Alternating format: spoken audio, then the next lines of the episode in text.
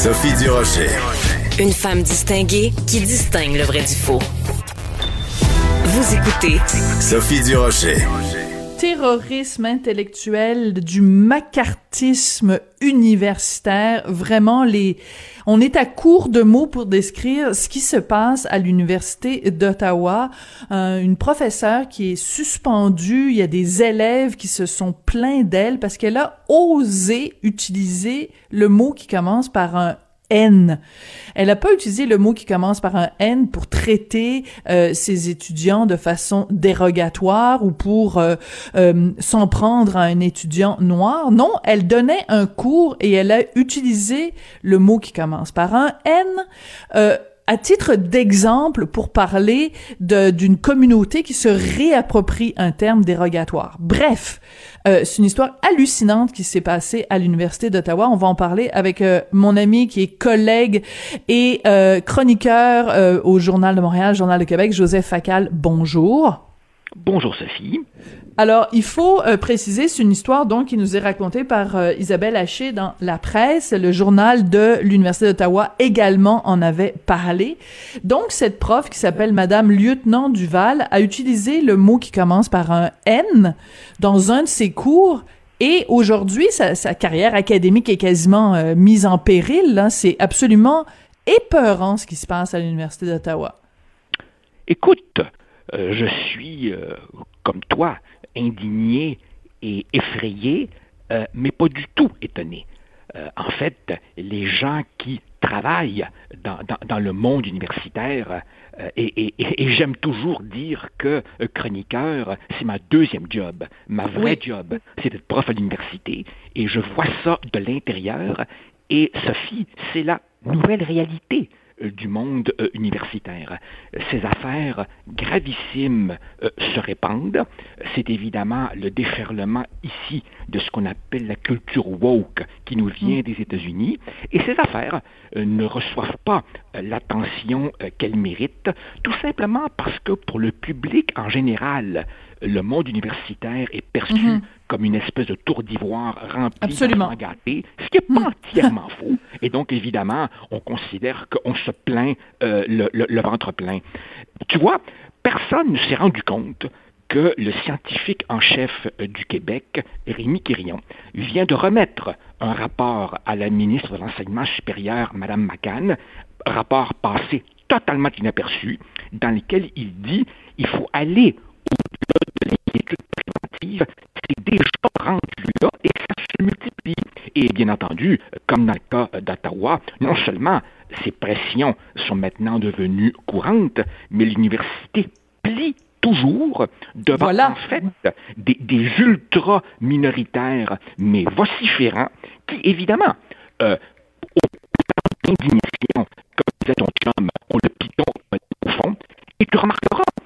ces gens-là sont strictement sur le terrain de la morale et ne font jamais, jamais, jamais de propositions concrètes pour euh, éradiquer le vrai racisme là où il existe. Ben, bon, Donc, voilà. on est vraiment dans des comportements sectaires. Voilà. Alors donc il faut il faut il faut préciser, euh, écoute Joseph, que euh, donc euh, le, le, contexte de cette histoire-là. Donc la dame, elle elle enseigne la représentation des, des gens, la représentation sexuelle dans les œuvres d'art. Donc c'est un cours d'art donné à l'université d'Ottawa et elle veut parler du mot queer, ok? Et elle elle explique qu'avant à une certaine époque, c'était utilisé de façon dérogatoire envers les personnes euh, gays, lesbiennes, etc., mais que la communauté lesbienne, euh, euh, la communauté homosexuelle s'est approprié ce mot-là comme une sorte de, de, de, défi. Ah, vous voulez nous traiter de queer? Ben, nous, on va utiliser ce terme-là. Et elle veut faire un parallèle et elle dit, ben, c'est comme les gens de la communauté noire. Avant, ils se faisaient traiter de mots qui commencent par un N, mais ils se sont appropriés ce mot-là. Et elle a utilisé en plus un autre exemple. Elle a dit c'est comme le mot crippled, euh, qui veut dire handicapé, mais c'est un mot très euh, méprisant dans la langue anglaise, elle a dit les gens qui sont euh, les personnes handicapées se sont réappropriés ce mot-là en s'appelant eux-mêmes des crip. Et ben les, les, les étudiants n'ont retenu que le fait qu'elle avait utilisé le mot qui commence par un N. et ils ont déposé une plainte contre elle. Et écoute, euh, l'Université d'Ottawa ne fait rien. Au contraire, l'Université d'Ottawa émet un communiqué pour dire il est tout à fait inacceptable d'utiliser ce vocabulaire-là en classe. Hey, l'Université d'Ottawa, allô, y a-tu quelqu'un qui a euh, quelque chose entre les deux oreilles? C'est terrible.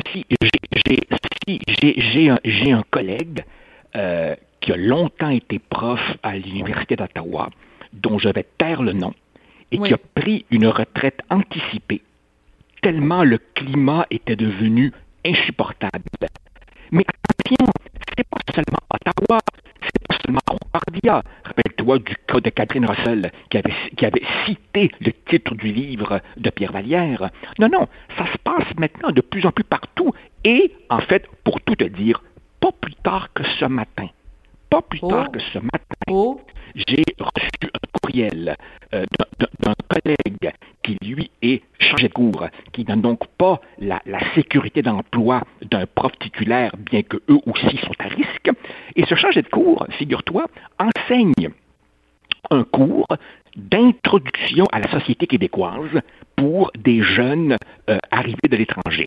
Alors, bien entendu, dans ce cours d'introduction à, l'histoire du Québec, il part de Samuel de Champlain et il arrive jusqu'ici et jusqu'à maintenant, et bien entendu, il évoque les turbulences des années 60-70, et notamment, ça tombe bien, en, ce, en, ce, en ces 50 ans donc de la crise d'octobre. Et il me dit, Joseph, est-ce que je devrais citer ou pas le ah titre du fameux livre de Pierre Vallière, car évidemment, quel est le manuel de base du cours? Ben, c'est l'histoire du Québec pour les nuls de notre collègue et ami Éric Bédard, l'historien. Tu sais, ce gros livre jaune, là, qui est en fait une merveille de vulgarisation. Une merveille de vulgarisation pour quelqu'un qui ne connaît rien au Québec. Et dans ce livre, Éric cite cet ouvrage de Pierre Vallière. Et là, c'est rendu que tout le monde, tourne sa langue sept fois dans sa bouche en se demandant quel est l'avenir pour ma carrière si je cite le titre d'un livre? Alors maintenant, évidemment, on ne pourra plus te parler de Shakespeare parce qu'Othello est à noir. Écoute bien, là. mais, mais, mais, mais, écoute bien, là. Qu'à 18, 19, 20, 21 ans, un jeune soit un mhm. peu excité à la limite, on peut comprendre. Comme je l'explique dans ma chronique de ce matin, c'est comme si tout le monde avait besoin un peu de pensée religieuse. Jadis, c'était un marxiste-léniniste. Non, non, ceux qu'il faut pointer du doigt. Ceux qu'il faut pointer du doigt. Ce sont les, adultes? directions des ben établissements qui laissent faire ça. Mais c'est eux qu'il faut pointer du doigt. Et c'est à eux qu'il faut demander, maintenant que vous savez que la tempête s'en vient, c'est quoi nos balises? On a-tu une politique officielle de liberté d'expression, tant pour les étudiants que pour les profs, et comment on va les gérer, les cas à l'avenir? Car tu remarqueras que dans le cas de cet infortuné prof d'Ottawa, tout ce qu'elle a pu présenter, c'est une lettre d'excuse. On n'est même plus dans un processus euh, d'audition de témoins, d'établissement des faits, de, de, de, non, non, non, non, non, c'est, c'est, c'est expéditif. Et dans le fond, tu sais, c'est pas, c'est pas, c'est pas, ces comportements sectaires sont pas tellement différents des curés qui faisaient jadis le tour des paroisses pour vérifier que les femmes étaient enceintes. Hein? Ben oui, et, et je et j'irais même jusqu'à dire que quand tu dis que c'est les adultes qui sont qui sont responsables et qu'on s'attend à mieux d'eux, euh, Jacques Frémont, qui est euh, le recteur de l'université d'Ottawa, il, il, il, laisse ça aller lui. Il, ah il intervient pas, il ferme les yeux là-dessus et il y a beaucoup beaucoup de gens aujourd'hui euh, dans les médias qui l'interpellent, surtout que ce monsieur-là avant était à la commission des droits de la personne. Euh, je veux dire euh, manifestement les droits de cette enseignante ont été lésés. On a fait son procès in, absentia. Euh, une, une, poignée d'étudiants euh, est partie en cabale contre elle et euh, quelqu'un qui a jadis déjà défendu les droits de la personne, aujourd'hui est, est, silencieuse. Il est où Jacques Frémont pour amener un petit peu de d'intelligence de, dans ce débat-là? Et moi, je trouve écoute, que c'est véritablement une nouvelle religion avec euh, son clergé, sa doctrine, ses lieux de culte, sa mise au bûcher des hérétiques. Il ne faut chanter qu'avec la chorale, sinon, euh, gare à nous. Et moi, moi, moi, Sophie, c'est le grand paradoxe de notre époque. Hein. Euh, beaucoup de nos jeunes euh, s'imaginent évidemment qu'avec les réseaux sociaux, ils ont acquis une liberté sans précédent. Tout ça n'est qu'illusion. La liberté individuelle est de plus en plus restreinte par l'autocensure et bien entendu, si ça déferle dans l'université, mais quel lieu de liberté d'expression il reste? Certainement pas les médias, qui sont, qui sont continuellement pointés du doigt parce qu'il y a passé de ceci, il y a passé de cela, il y a trop de ceci, puis il y a trop de cela. Non, non, euh, Denis Arcand était prophétique quand il a intitulé son plus beau film, L'âge des ténèbres. On est exactement là. On est exactement là. Et moi, écoute, je suis pas, suis pas prof à l'université. Toi, tu l'es. Ça doit être assez terrorisant parce que euh, quand t'es prof, normalement, ton attitude, c'est de provoquer le choc des idées. Pour moi, une institution d'enseignement supérieur, c'est ça. C'est là que des jeunes qui commencent dans la vie se confrontent à la réalité, se confrontent aux idées, se confrontent aux penseurs. Et qui dit penseur dit des gens qui pensent différemment de moi. Or, ce qu'on voit avec ce qui se passe à l'Université d'Ottawa, c'est une génération de jeunes qui ne veulent pas être confrontés à quelqu'un qui pense différemment d'eux. Et moi, ce que je trouve le plus terrible dans toute cette histoire, c'est que la prof, donc, elle a, elle a, elle a prononcé ce mot-là dans le cadre de son cours, et quand elle a été interpellée, elle a répondu aux étudiants qui l'interpellaient en disant, écoutez, euh, euh, je prends bonne note de, de, de ce que vous me dites, je vous propose euh, à, notre cours la semaine prochaine, on va en parler, on va en débattre. C'est une attitude saine, intelligente et équilibrée, et c'est ça que les étudiants lui reproche en disant non, il n'y a pas de débat à avoir, c'est péremptoire, il ne faut jamais en aucun un cas qu'une femme blanche utilise le mot qui commence par un N. Mais, mais, mais, mais, mais Sophie, c'est parce que, c'est parce que dans ce, dans ce qu'on appelle cette culture woke, qui est en fait un, un, un nouveau fanatisme, on n'est jamais assez indigné. Pourquoi? Parce que l'indignation, c'est c'est une badge, c'est une, c'est, c'est la démonstration que tu es vertueux. Et comme évidemment chacun veut être le plus vertueux possible, mais il n'y a pas de limite à l'indignation. Donc évidemment, c'est les statuts, c'est les mots, c'est euh, les, séries télévisées pas assez représentatives, c'est les manuels scolaires, et on invente toujours de nouveaux foyers d'indignation. Et surtout, surtout, surtout, Sophie, cela tourne à vide. Pourquoi? Parce que, est-ce que dans nos sociétés, il y a un réel problème de racisme? Bien, bien entendu que oui. Mais les gens dans l'histoire qui ont fait des vraies réformes durables, hmm. c'était toujours des gens capables de faire des nuances. Tu vois, l'indignation à 100%, elle ne débouche sur aucune réforme constructive durable, jamais. Jamais. Bon, alors évidemment, euh, euh, une, partie de moi ose espérer que ce n'est qu'un mauvais moment passé. Malheureusement, Sophie, dans le monde intellectuel, les modes peuvent durer un demi-siècle. Alors, euh, ça, peut, ça, peut, ça peut être long, longtemps. Et, et bien entendu, comprends-tu qu'à partir du moment où les universités cautionnent cela en ne le condamnant pas, ben, ces gens-là sont encouragés. Dans le fond, c'est comme les requins qui sentent l'odeur du sang. Donc, à qui le prochain? Et ça ira jusqu'où? Et le pire, évidemment, le pire, c'est que ça se déroule, c'est souvent porté par de toutes, toutes, toutes petites minorités, mais Absolument. qui intimident tout le monde. Voilà, exactement. C'est la tyrannie de la, la minorité. Écoute, c'est vraiment terrible. Euh, je veux revenir sur ton texte de, de ce matin, donc les costumes de la religion. Euh, au début, tu dis que une, des choses que tu as retenues de cette euh, horrible pandémie, c'est que euh, la quantité de gens qui sont vraiment des ploucs finis. Enfin, c'est pas comme ça que tu le dis, mais c'est à ça que ça ressemble. Et tu racontes une histoire hallucinante. Tu dis, euh, près de chez moi, il y a une dame qui disait à une autre que son voisin invite ses copains à stationner plus loin pour faire des parties sans que le grand nombre d'autos devant sa porte attire l'attention.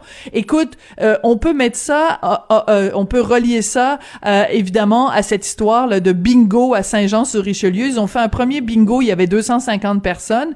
ils sont, ils ont refait un deuxième bingo, 170 personnes. Écoute, c'est ça plus les gens qui font du karaoké, plus les gens qui portent pas le masque, plus les plus plus les plus plus bois brillants à bois brillant. Tu sais Sophie, je vais, je vais être bien je vais être bien franc avec toi et je vais être politiquement incorrect et je m'assume totalement.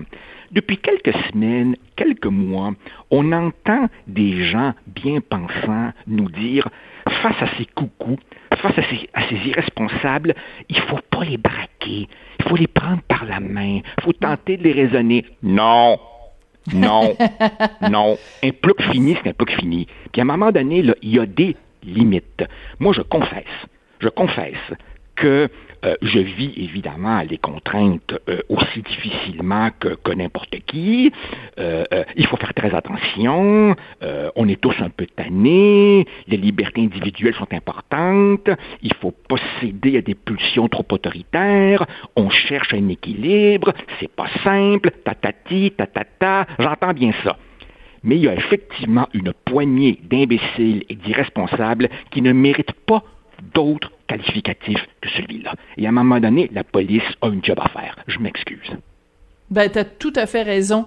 Écoute, euh, un plouc fini, c'est un plouc fini. Je pense que ça va être ma, citation de la journée venant de mon érudit ami et néanmoins collègue Joseph Facal. Écoute, c'est toujours intéressant. oui à travers tout ça, Sophie, il y a quand même des occasions de rigoler. Tu as vu ben, évidemment la, chef de l'Agence de la santé publique du Canada qui nous dit à l'Halloween, oh, oh, oh. on remettra les bons bâtons de hockey au, bout d'un bâton de hockey. Et, bien entendu, l'activité la moins risquée en temps de pandémie, c'est la masturbation. Écoute, franchement, là, quand j'ai lu ça, j'ai éclaté de rire et j'ai eu un petit rayon de soleil dans ma déprime. c'est vrai. Vive la masturbation libre en temps de pandémie. Ah, Teresa Tam, ah. il faudrait l'inventer, elle. ah, écoute, elle est vraiment absolument fabuleuse. C'est toujours, toujours l'occasion de bons, euh, de bons, euh, de bons éclats de rire. Écoute, merci beaucoup, Joseph, puis on se retrouve jeudi prochain. Merci. Allez, au revoir. Joseph Facal, donc, qui est euh, chroniqueur au Journal de Montréal, Journal de Québec, et qui est professeur à l'université au HEC. Et là, là, la, la réalité dans ces universités-là est pas toujours évidente.